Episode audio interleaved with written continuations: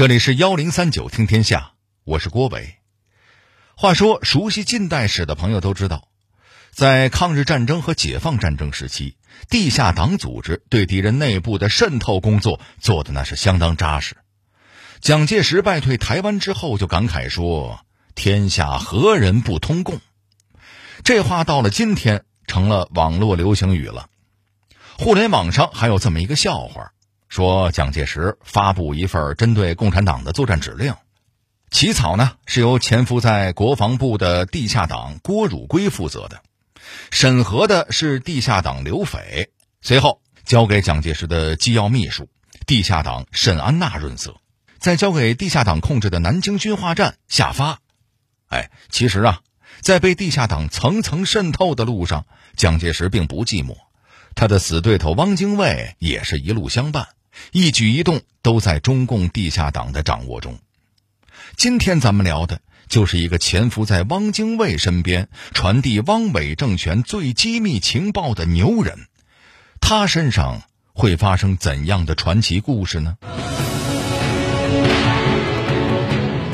一个中日混血儿，为何会投身抗日事业？他怎能在还未入党的情况下就揪出了数个日本特务？为何他身份暴露之后，日本人反而有求于他？幺零三九听天下，郭伟和您聊聊汪精卫身边的潜伏者汪锦元的故事。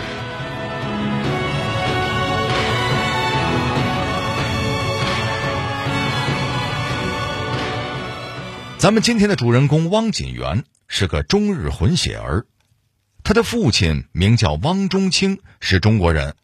赴日本明治大学法律系读书的时候，结识了一位日本女性，毕业于东京美术专门学校的大桥对子。不久之后，两个人坠入爱河，汪锦元就出生在日本东京。等他长到一岁，父亲带着妻儿回到了苏州老家。要说当时的汪家在苏州，也算得上是名门望族了。汪锦元光叔叔伯伯就有三十多个，尤其他有一个大伯，就是汪中清的大哥，做过前清驻奥地利公使。汪锦元这个名字就是这位牛哄哄的大伯给他起的。可惜的是，汪锦元七岁那年，父亲就撒手人寰了。在当时的社会环境下，汪锦元的母亲大桥对子。一个日本寡妇想在传统的中国大家族里取得一席之地，那几乎是不可能的事儿。没办法，大乔只能一个人跑到了上海，谋了一份教书的差事。虽说薪水微薄，但他却不愿意放弃孩子的教育。不久之后，他就将汪锦元接到了上海读小学。等到一九二一年，大乔又托亲朋好友将十三岁的儿子送到了日本。到达日本之后，汪锦元先是住在东京的外祖父家学习日语。过了一年，他又被托付给了神户的姨妈。然而，姨妈家的生活也不宽裕。最后，两口子一合计，要不然把这孩子送去钢铁厂当学徒吧，也是个出路。于是，小小年纪的汪锦元就成了钢铁厂的一名学徒工。然而，日本社会是非常排外的。我给您举个例子，在汪锦元被送到日本的十年后，日本侵略者鲸吞东北三省，并向东北移民数十万人。后来日本战败投降，移民东三省的日本人逃回国内，丢下了不少小孩。这些被父母丢弃的日本小孩被称作战争遗孤。根据日本那边的统计啊，在咱们国家的日本战争遗孤有两万两千一百八十七人。中日邦交正常化之后，咱们国家尽量劝这些人回国。可您猜怎么着？一九七二年到一九九五年这二十多年来，总共只有两千多人肯回到日本。结合那个年代中国和日本的经济条件的差距，这个数字简直可以用离谱来形容。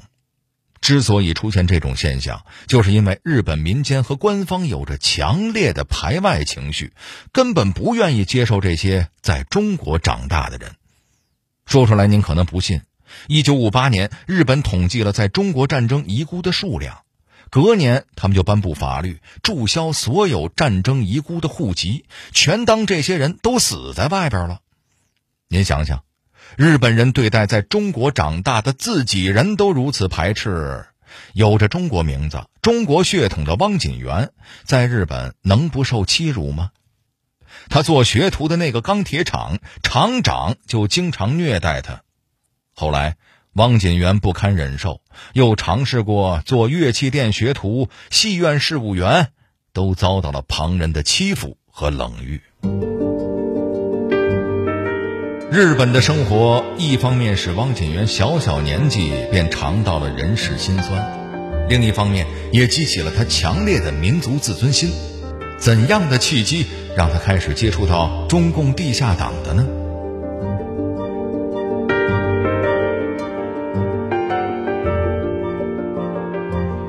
一九二九年春天，二十岁的汪锦元得以返回故乡，因为他既通中文又懂日语。母亲为他谋了一个差事，在日本人日森虎雄办的上海通讯社做抄写员。具体工作呀，就是把日森虎雄翻译的稿件刻成油墨印版，等报纸印出来，再卖给上海的用户。这份工作干着干着，汪锦元就发现了其中的猫腻儿了。当时正是日本军国主义侵略咱们东北三省前夕，日森虎雄的稿件里夹杂了不少中国共产党活动的内部文件，这引起了日本有关部门和日本各大报纸记者的兴趣，让日森虎雄赚到了不少白花花的银元。您别看这报社叫上海通讯社，就觉得它是啥了不起的大媒体了，其实当时这通讯社就仨人老板日森虎雄。日森虎雄的妻子以及汪锦元，哥今天呀，简直就是一皮包公司。那这么一个小小的通讯社，是怎么弄到共产党机密的内部文件的呢？汪锦元虽然觉得很奇怪，却也没法调查。日森虎雄鬼着呢，每次拿着机密材料，都是别人直接送来，或者自己亲自去拿，没有汪锦元查收的机会。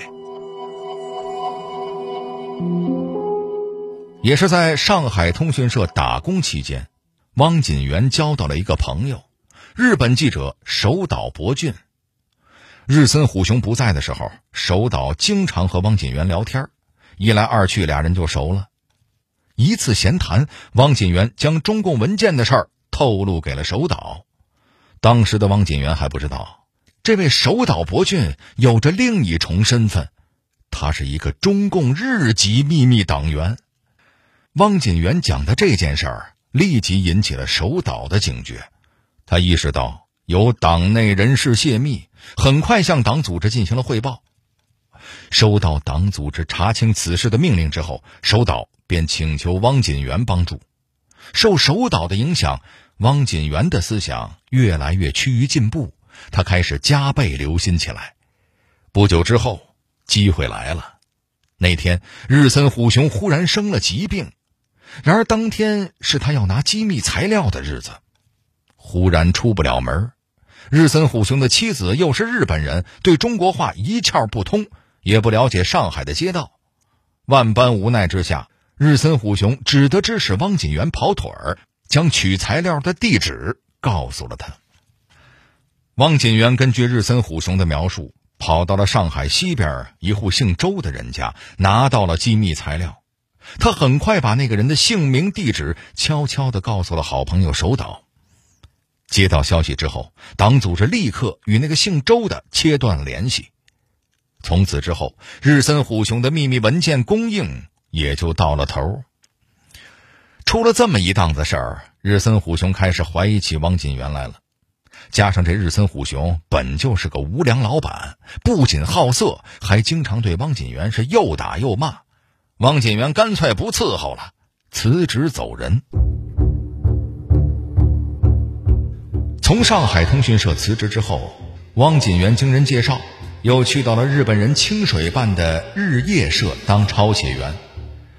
在新环境里，汪锦元又会经历什么呢？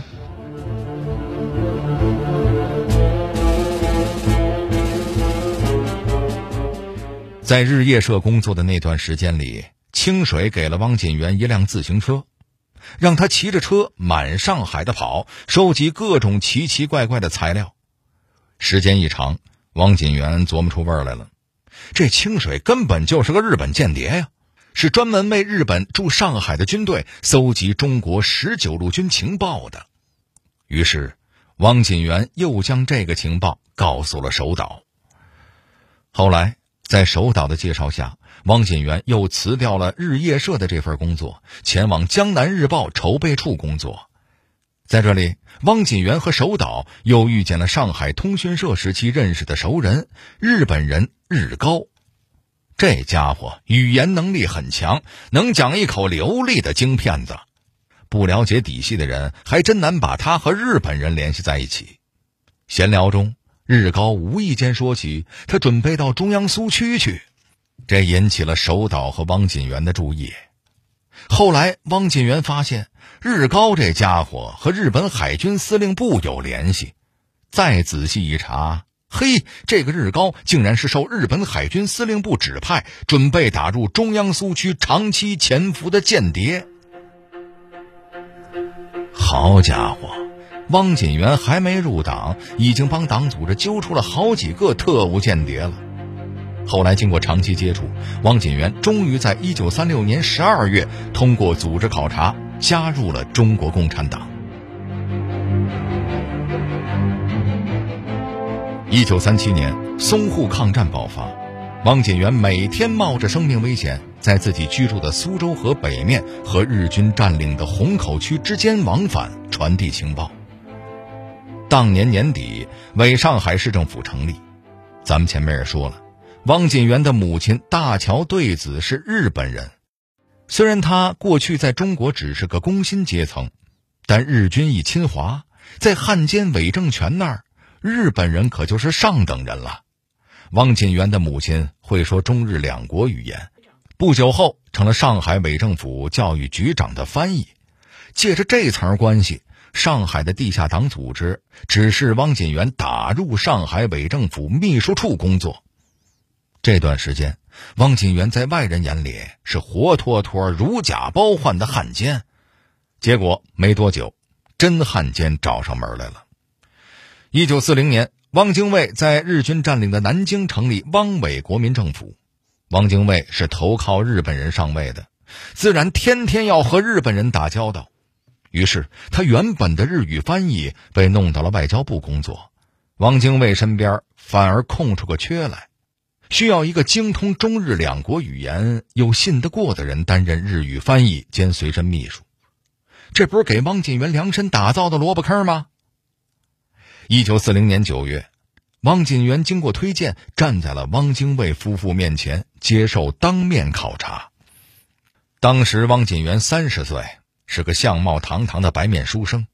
汪精卫夫妇看后非常满意。汪精卫甚至表态说，希望他能够早些搬进自己的汪公馆，职位就做随从日语翻译兼秘书。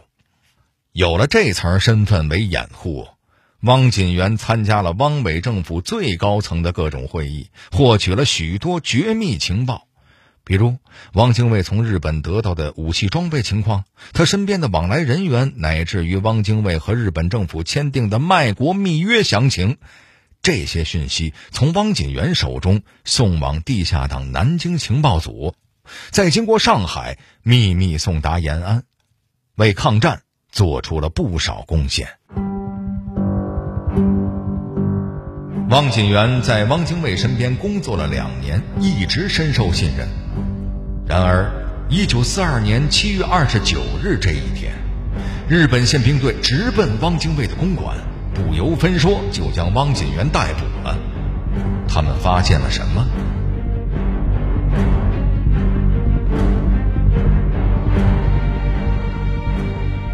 日本人发动的这场逮捕行动既突然又凶狠，一时之间，上海、南京的数名地下党成员接连被捕。难道是咱们内部出了叛徒？可也不像。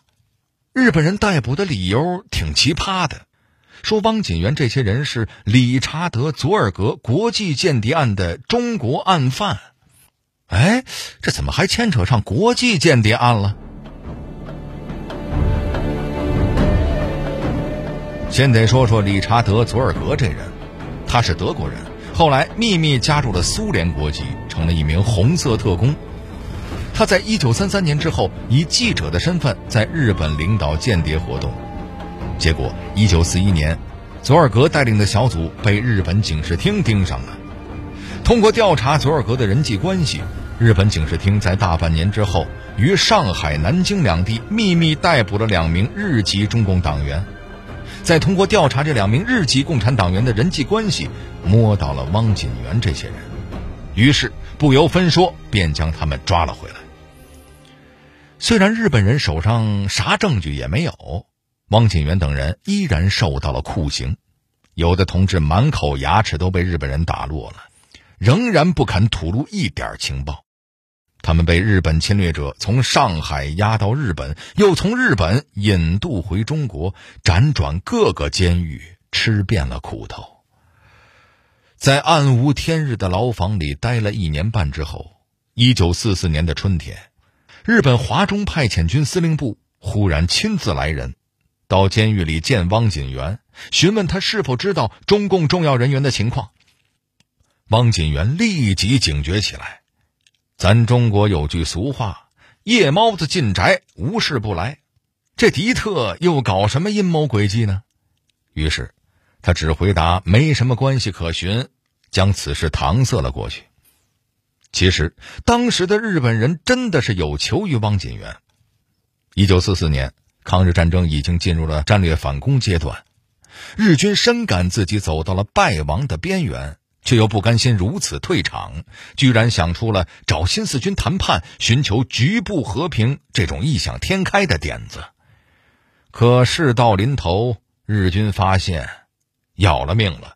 根本没有可以给他们和新四军牵线搭桥的人，拍了半天脑袋，也不知道谁想起来，哎，监狱里边还关押了汪锦元这个因国际间谍案牵连入狱的人呢。于是，焦头烂额的日本人也顾不得许多了，匆匆忙忙的赶往狱中。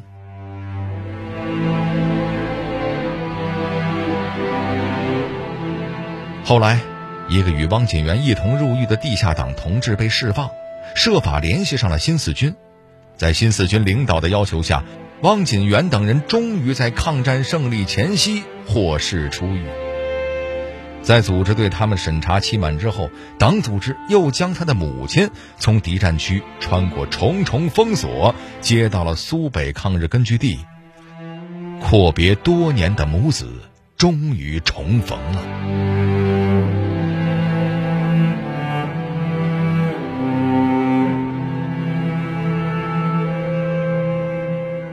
上海解放之后，汪锦元在上海市经济研究所和保卫部门任职。在新的工作岗位上，汪锦元很少谈及自己的革命经历，特别是给汪精卫当秘书这段历史，更是从来不提。据说他过去的工作状况，连他的儿女们都不知道。一九九二年，汪锦元因病去世，享年八十三岁。上海市的有关部门为他举行了隆重的追悼会，而他作为红色特工的传奇人生故事，也渐渐被人们所知。好了，这里是幺零三九听天下，我是郭伟。最后，代表节目编辑秦亚楠、程涵，感谢您的收听。